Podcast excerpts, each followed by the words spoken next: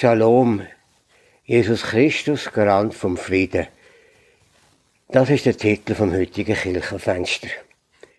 Der Martin Westcott, der Pfarrer aus Deutschland, hat vor einiger Zeit einen Brief von Karl Barth aus dem Jahr 1963 ausgerappt.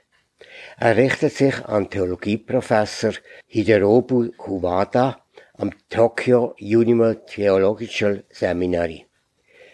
Der Brief ist der Anlass für das heutige Kirchenfenster. Weil der Karl Barth Mozart-Musik bevorzugt hat, hören wir heute Abend vor allem Mozart-Musik. Und zwar hören wir jeweils, wenn es geht, aus der Messe Stona nobis pacem, gib uns Frieden. Das Gespräch mit dem Martin Westcott führen wir auf Hochdeutsch.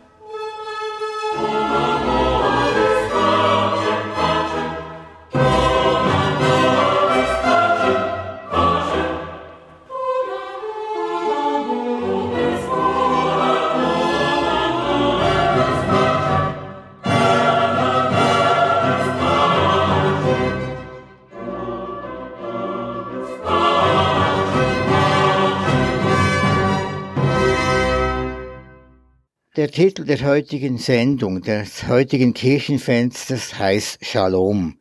Das ist ein hebräisches Wort und wir übersetzen das häufig mit Frieden.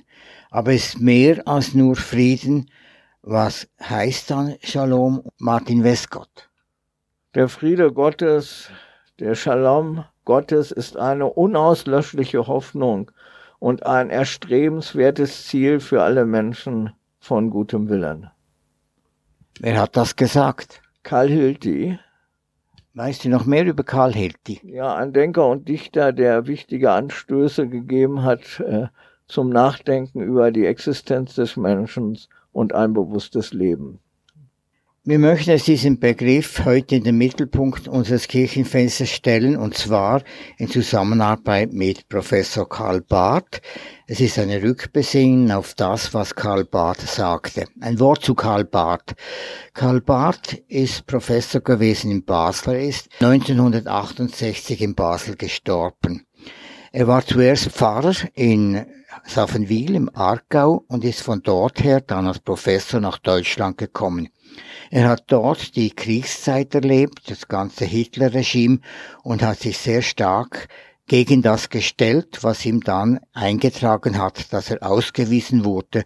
Und dann ist er in Basel untergekommen als Professor und hat dort gelebt und gewirkt, bis er gestorben ist im Jahre 1968. Barth war ein ganz besonderer Mann, das kann man auch sagen da es verschiedene Witze über ihn gegeben hat. Zum Beispiel Martin Westcott. Ja, es ist so, dass ein äh, Kollege mal geschrieben hat, zur Stunde wissen es nur die Engel im Himmel, wohin der Weg dieser kirchlichen Dogmatik noch führen mag. Und ein Witzbold hat das später abgewandelt und gesagt, Karl Barth lebt so lange und bleibt so lange arbeitsfähig, weil auch die Engel im Himmel nicht wissen, wohin dieser Weg noch führen wird und neugierig sind, es zu erfahren. Kannst du noch etwas sagen, was eine Dogmatik ist? Das ist eine Glaubenslehre. Das sind insgesamt 9000 Seiten, die ins Englische, ins Französische und auch ins Japanische übersetzt worden sind. Und so dass es möglich war, dass Barth auch mit vielen anderen Gelehrten kommunizieren konnte und dass in Japan, in Tokio, eine reformierte Gruppe steht und gewesen ist und auch heute noch lebt, das ist vielleicht vielen von uns nicht bekannt. Vor allem hat da ein Professor, zur Zeit Karl Barth, mit Hiderobu Kuwada, einen Brief geschrieben an Karl Barth. Das ist ein berühmter Theologieprofessor gewesen in Tokio, dort in der reformierten Gemeinschaft in Japan. Und dieser Brief war dann der Anlass, dass Karl Barth eine Antwort gegeben hat.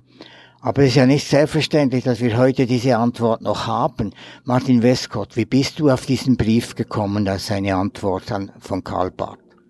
Ja, in einer Sendung von 80 äh, Kartons, die von einer Familie eines Gelehrten in Göttingen an uns gegeben wurden, habe ich in einem Buch von Karl Barth den Brief gefunden, und zwar am 4. Mai 2023. Und ich habe den Brief dann mit großem Interesse gelesen. Er kann ein Wort sein in der gegenwärtigen Situation unserer Welt, unserer Kirche und unseres Glaubens. Jetzt musst du uns vielleicht noch sagen, weshalb du da zu solchen Buchsendungen kommst. Du machst eine besondere Arbeit. Kannst du zwei, drei Sätze noch dazu sagen? Ja, wir haben eine Aktion Bücher weitergeben statt wegwerfen. Und wir bieten dann diese Bücher, die wir bekommen haben, an andere an. Und im Rahmen dieser Aktion wurden uns die Kartons übergeben.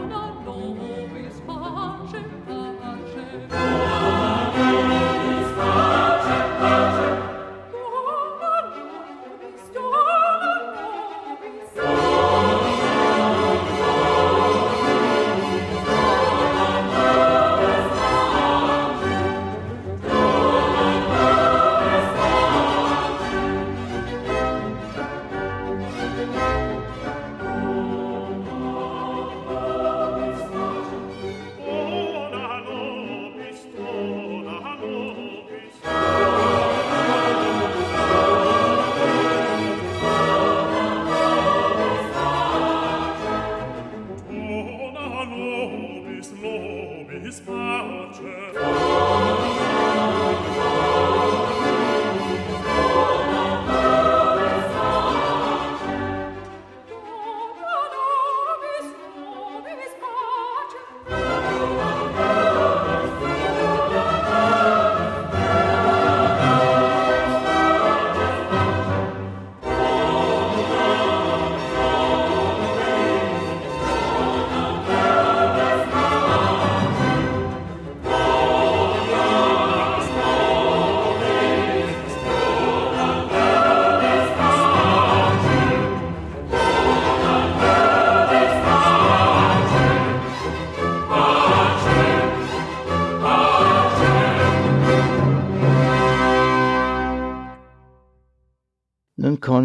Der Sendung unseres Kirchenfensters über den Brief, den Karl Barth an den japanischen Professor geschrieben hat, zum Inhalt dieses Briefes. Und da sind zu Beginn zwei ganz wichtige Begriffe erwähnt, die Karl Barth auch sehr wichtig sind. Nämlich auf der einen Seite der Begriff des Friedens und auf der anderen Seite der Begriff des Heils. Wie gehören diese beiden Begriffe zusammen, Martin Westcott? Ja, der Friede, der Shalom, so sollten wir es nennen, ist ein Geschenk Gottes an die Menschen in seinem Sohn Jesus Christus. Und von diesem Geschenk Gottes in dem gekreuzigten und auferstandenen Jesus Christus zieht sich aus ein Weg durch die Welt, der ein Weg des Heils, der Heilung sein soll und der nicht im Grunde sozusagen eine Keinswelt schaffen soll, sondern eine Welt, in der Menschen zueinander und miteinander das Werk Gottes betreiben. Wir müssen da noch zwei Dinge herausheben. Erstens einmal ist hier ganz deutlich gesagt, dieser Friede im Sinne von Shalom sieht Karl Barth befestigt und begründet in dem, was Jesus Christus gemacht hat. Also für ihn steht Jesus Christus im Mittelpunkt. Oder siehst du das anders, Martin Westgott? Was das heißt, ist, äh, dass wir uns auf das Wesentliche erst einmal konzentrieren. Wirken Jesu Christi ist der Ausgangspunkt aller Arbeit für den Frieden und allen Sehens hinein in die Welt, aller Sicht auf die Welt, in der, wie Barth auch in dem Brief sagt, ihm Neid, Hass und Feindschaft regieren. Und das Zweite, was ich da noch betonen möchte, ist das Wort Heil. Das Wort Heil ist ja ein Wort, das nicht mehr zu unserem Wortschatz gehört. Kannst du das noch etwas mehr ausführen, Martin Westgott? Es ist eben ein Weg, der versucht, die Wunden der Welt zu analysieren. Woher kommen diese Wunden, die Verwundungen, die Verletzungen, die Traumata? Und wie ist es möglich, dazu zu kommen, Frieden zu finden mit der Welt und der Mitwelt? Da müssen wir sofort auch sagen, ist doch auch die Frage gestellt, wenn wir dieses Haus so sehen, wo uns angeboten ist, wie kommen die Völker dann trotzdem dazu, eben nicht Heil zu schaffen, Frieden zu schaffen, Shalom zu geben, sondern Krieg miteinander zu haben?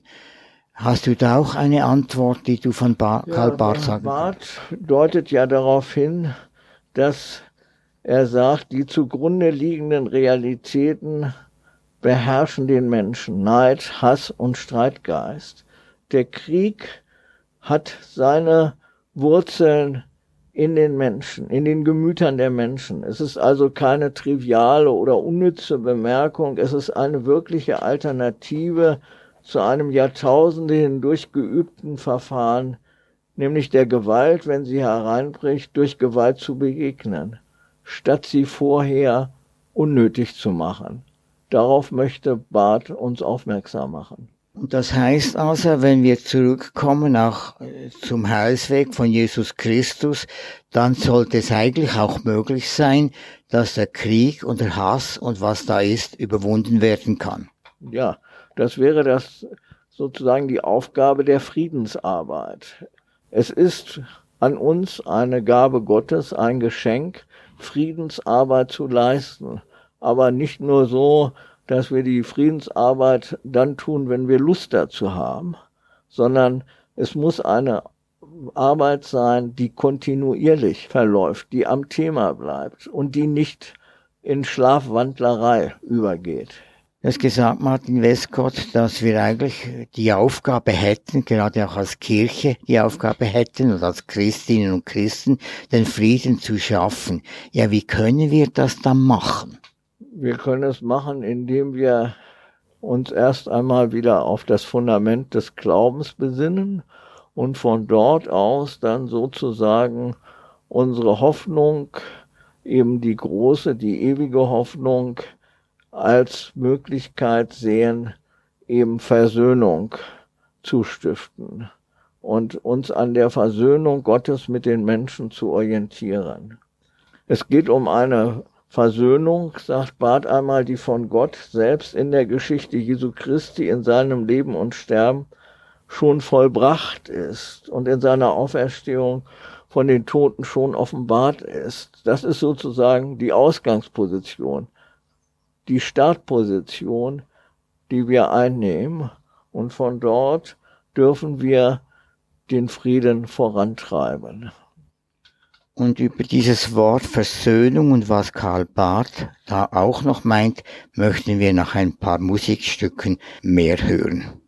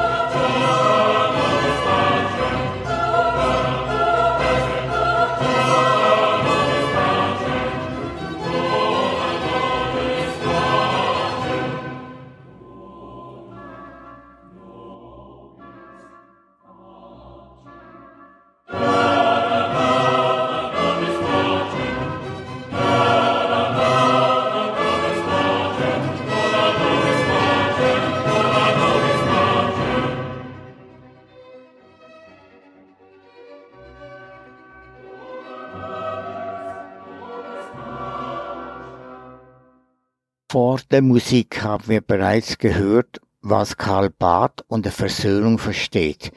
Das ist ein zentraler Begriff in diesem Brief an den japanischen Professor. Kannst du nochmals wiederholen, wie das Karl Barth sieht, Martin Westcott? Der Weg Jesu Christi für uns gibt uns die Möglichkeit zu versöhnen. Und man kann das äh, so aussagen, blicke ich auf meinen Weg zurück, so komme ich mir vor wie einer, der in einem dunklen Kirchturm sich treppaufwärts tassend unvermutet statt des Geländers ein Seil ergriffen, das ein Glockenseil war, und nun zu seinem Schrecken hören musste, wie die Glocke über ihm soeben und nicht nur für ihn bemerkbar angeschlagen hatte. Sozusagen auf diese Glocke im Inferno in all den Stimmen unserer Welt zu hören und uns daran zu orientieren. Das kann Menschen und Mitwelt zueinander führen und Frieden ermöglichen. Also beginnt die Versöhnung in der Heilstat, die Jesus Christus gemacht hat am Kreuz und mit der Auferstehung.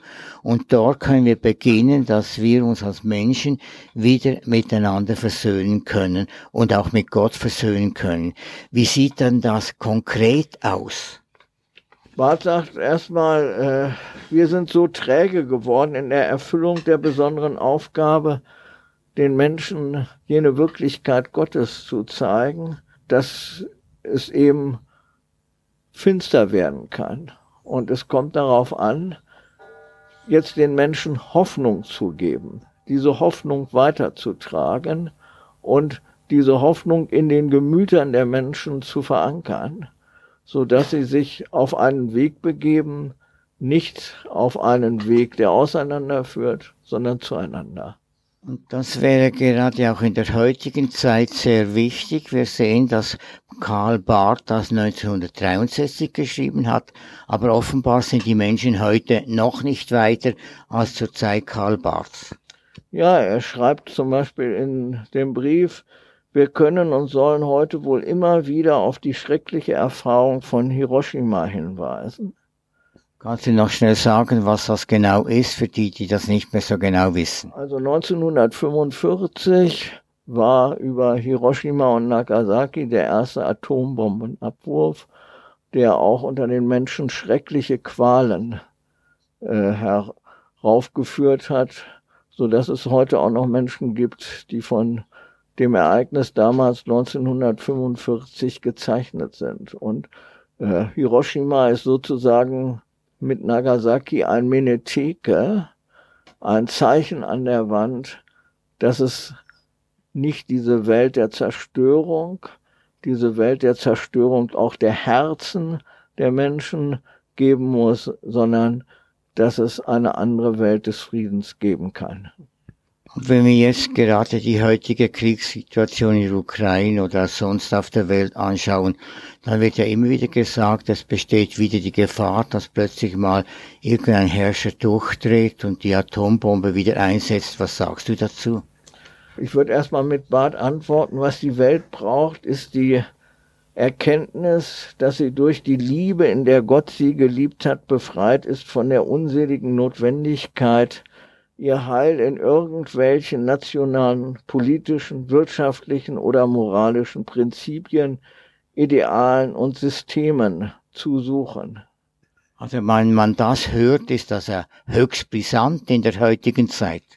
Ja, ich glaube, dass es ganz wichtig ist, dass wir erkennen, äh, nicht allein die Selbstoptimierung des Menschen, die in unserer Zeit ja so im Mittelpunkt steht, oder auch die Frage, was machen wir für Geschäfte, welche Geschäfte sind möglich, dass die im Mittelpunkt steht, sondern eine Rückbesinnung auf das, was Menschsein ist und sein sollte. Eben nicht eine Wiederholung der Keinswelt, die in der Geschichte von Kain und Abel berichtet wird. Das tönt ja wirklich überzeugend und sehr gut, aber wie bringen wir das heute in die jetzige Zeit hinüber?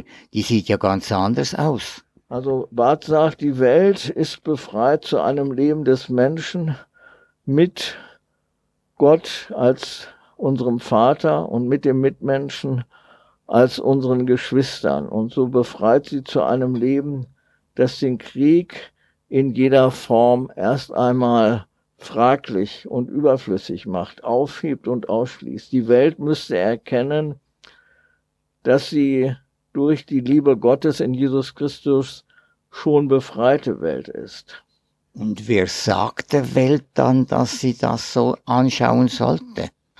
Ja, ich denke, das ist Aufgabe der Kirche, immer wieder das zu verkündigen, Aufgabe der Friedensarbeit, eben das, äh, was wir im Gottesdienst hören, der Friede des Herrn sei mit euch und begleite euch, dass äh, dies zu einem Schlüssel wird für die Existenz des Menschen in der Welt.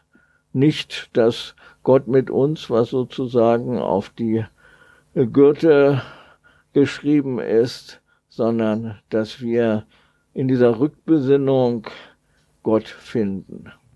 Und wenn wir das so hören, dann geht natürlich das ganz in der Nähe von dessen, was wir mit dem Wort Shalom umschrieben haben.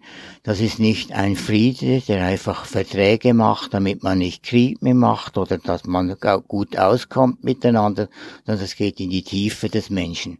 Also innere Erneuerung, Erweckung, äh, eine Reformation, eine Bekehrung, ist notwendig. Ein Bund, sagt Barth, der ins Herz geschrieben ist. Nur sozusagen aus dieser Herzensbildung heraus kann etwas Neues werden. Und das heißt also, dass die Menschen gerade auch durch die Christinnen und Christen und die Kirche dazu gebracht werden sollten, dass sie das wieder sehen. Genau, dass sie, so sagt er, eine Wahrheit viel bestimmter, nüchterner und mutiger als heute Wahrheit erkennen zu sein scheint, erfahren und auf ihrem Weg finden. Und da können wir eigentlich nur mit den Messworten wieder sagen, Dona nobis pacem. Herr, gib uns Frieden.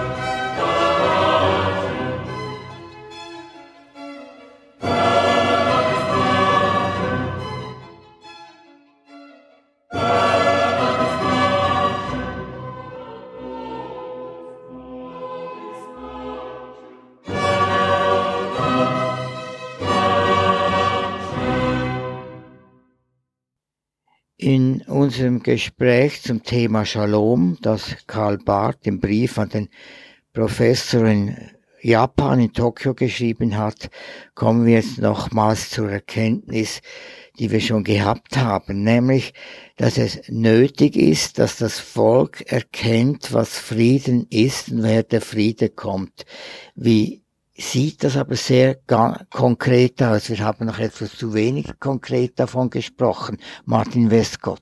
Ich meine, dass es wichtig ist, sozusagen erst einmal eine Anamnese von Konflikten in der Welt zu betreiben und dabei darauf zu achten, dass äh, dies zusammengebracht wird mit dem biblischen Angebot von Texten zum Thema Shalom Gottes und Shalom in der Welt. Darf ich da noch schnell unterbrechen?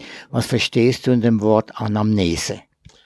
Anamnese, dass äh, man darüber reflektiert, woher kommen jetzt diese kriegerischen Konflikte?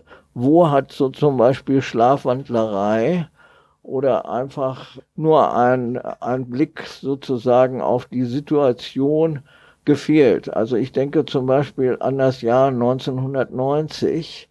Es kann nicht allein darum gehen, jetzt äh, zu denken, wie können wir sozusagen das, was wir als Modell haben, auf alle Welt übertragen oder wo können wir Geschäfte machen, sondern es geht darum, dass wir diese Situation von 1990 als ein Geschenk betrachtet haben sollten und dieses Geschenk dann im Grunde auch umsetzen im Glauben als ein Angebot zu einer anderen Form von Miteinander. Kannst du noch mal sagen, was du 1990 genau meinst?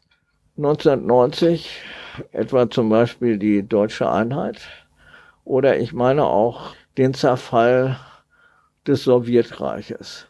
Und da hat es einfach an Reflexion und Modellen auch gefehlt, aus dieser orientalischen Disputie etwas, ein Haus zu machen, das viele Fenster hat und in dem sozusagen Shalom möglich wird. Du würdest sagen, die Welt hat damals verpasst, das Richtige zu tun ja, einfach auch das Richtige zu denken. Es kommt auch auf dieses Denken an. Es ist ja nicht so, dass äh, die Schurken sozusagen aus dem Nichts äh, aufgestanden sind, sondern das waren ja Entwicklungen. Und äh, in dem Augenblick, wo man im Grunde nur mehr oder weniger Entwicklung als Ökonomie, als ökonomische Maßnahme gedacht hat, ist das andere eben die Frage der Gedanken, die, die Frage äh, der Philosophie zum Beispiel zu kurz gekommen.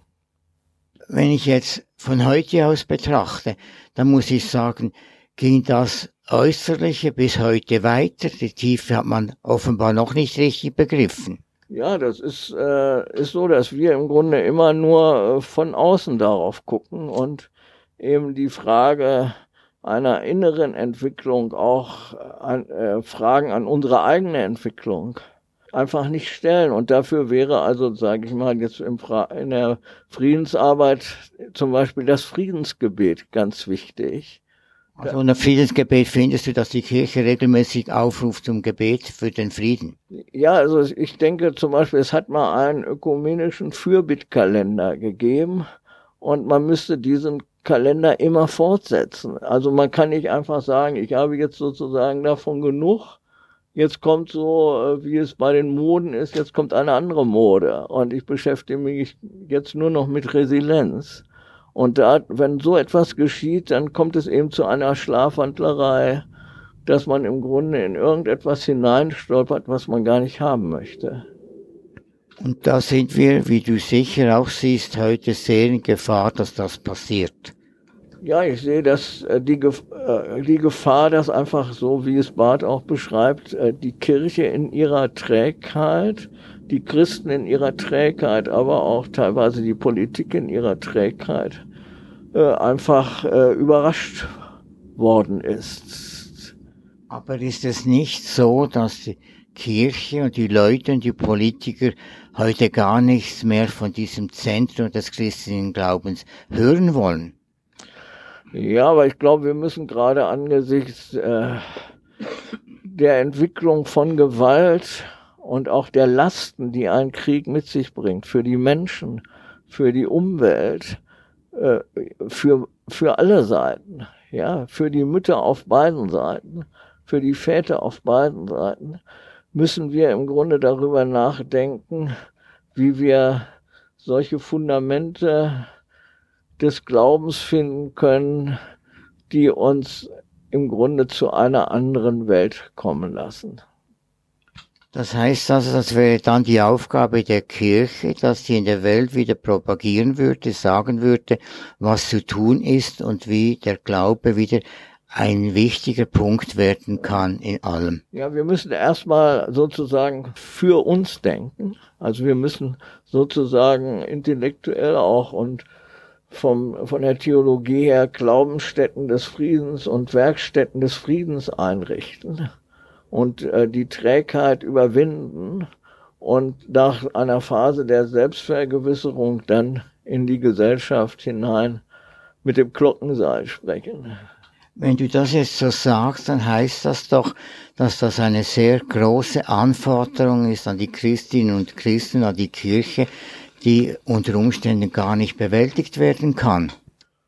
Also dazu äh, würde ich mal sagen, äh, wird Gott die Kraft geben. Er wird uns Kraft geben, dass wir äh, aufsteigen können, uns aufmachen können wie ein Adler. Das Vertrauen müsste eigentlich da sein. Aber die Kirche müsste dieses Vertrauen auch annehmen und hören. Genau. Auch hier können wir eigentlich nur wieder sagen, wie es in der Messe heißt in der katholischen, Dona nobis pacem, Herr, gib uns Frieden.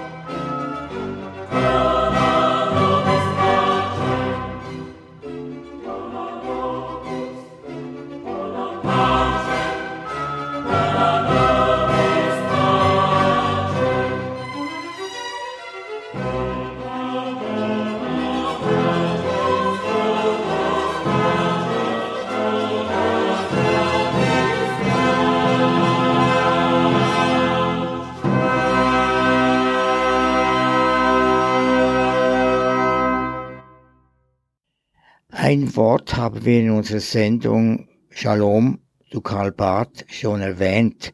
Das ist das Wort Erweckung. Du hast es bereits gesagt, Martin Westcott. Wenn wir von Erweckung hören hier in der Kirche, dann tun wir das gerne ab als eine fromme Sache, die nicht so ernst genommen werden muss. Wie siehst du das, Martin Westcott? Ich meine, dass angesichts unserer Trägheit, Ohnmacht es ganz wichtig ist, dass wir für diesen Dienst der Versöhnung Gottes Beistand erbitten. Das kann eine Erweckung sein.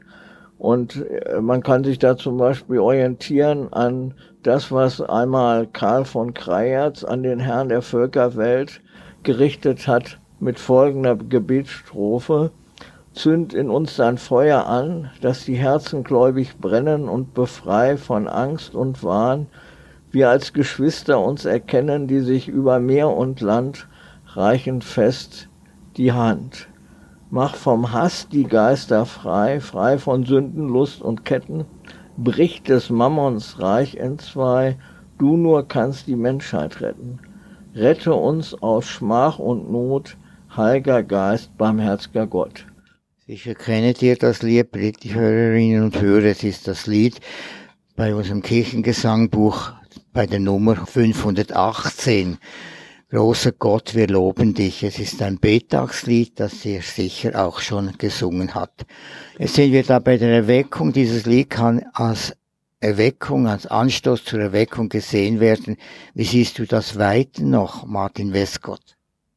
Ja, ich denke, dass es einfach auch wichtig ist, so etwas wie eine liturgische Spiritualität zu finden, wie solch ein Lied, das äh, eben unsere Geister und unseren Glauben begleiten und ermutigen kann.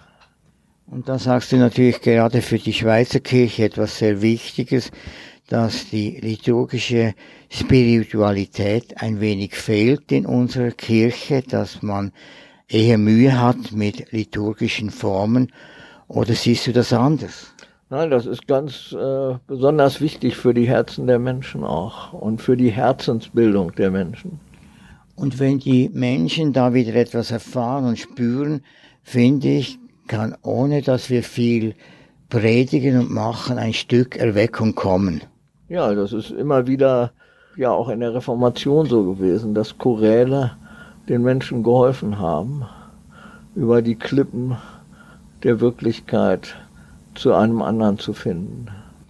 Kannst du noch ein wenig mehr konkret werden, wie die Erweckung heute im Sinn von Karl Barth aussehen kann. Ja, es ist eben ein intellektuelles Aufwachen auch möglich. Äh, man muss die Trägheit ablehnen und ablegen und äh, Mut finden zum Neuen, zu einem Weg der ewigen Hoffnung. Hoffnung erst einmal vielleicht als ein Traum, der aber dann zu einer anderen Wirklichkeit führt. Und äh, es gibt ja Denker, die meinen, äh, das alles, was Karl Barth beschrieben hätte in seiner Glaubenslehre, das wäre ein Science Fiction. Das ist eben ein äh, sozusagen ein falsches Verständnis von Traum, wo wir uns dann mit Andromeda und sonst etwas beschäftigen würden. Es geht um die Wirklichkeit der Welt und diese Wirklichkeit der Welt mit dem Traum Gottes zu durchdringen. Und da müssen wir die Wirklichkeit dieser Welt natürlich auch analysieren, genau erkennen, damit wir wissen, wo wir einsetzen müssen. Das ist das, was ich an Anamnese von Konflikten und von Realität äh, nennen würde.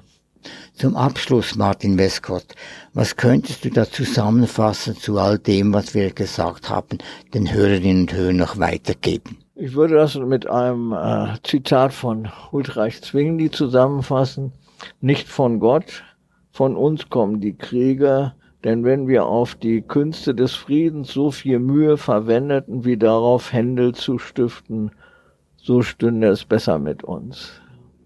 Ein sehr schönes Abschlusswort und da können wir erneut wieder nur antworten mit Dona nobis pacem, Herr, gib uns Frieden.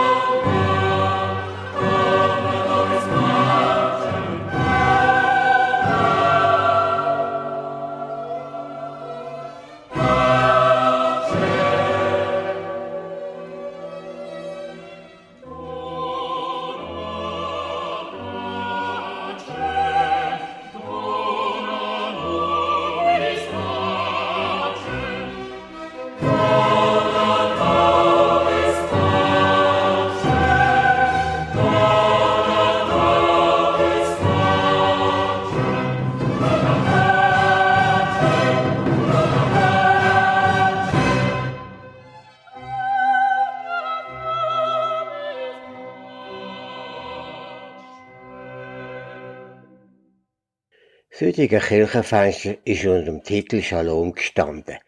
Ich, Ueli Herring, habe mit dem Martin Westcott über einen Brief geredet, wo der Karl Barth am Professor Hiderobu Kuwata zu Tokio geschrieben hat.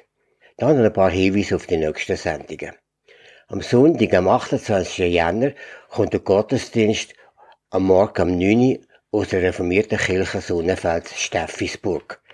Pfarrerin Renate Zürcher hat Predigt. Der nächste Kirchenabend ist heute in einer Woche, am 30. Jänner, mit dem Kirchenstübli am 8. und am Kirchenfenster am 9. Der Lisa Sprecher hat eine Sendung zusammengestellt unter dem Titel Tavolata. Füreinander kochen, miteinander essen, einander kennenlernen. Bis am 10 Uhr hören wir noch ein Musik von Mozart. Dann kommt das Nachtprogramm auf dem Radio Bio. Danke, dass ihr zugelassen habt. Habt noch einen schönen Abend und eine gesegnete Woche. Auf Wiederhören.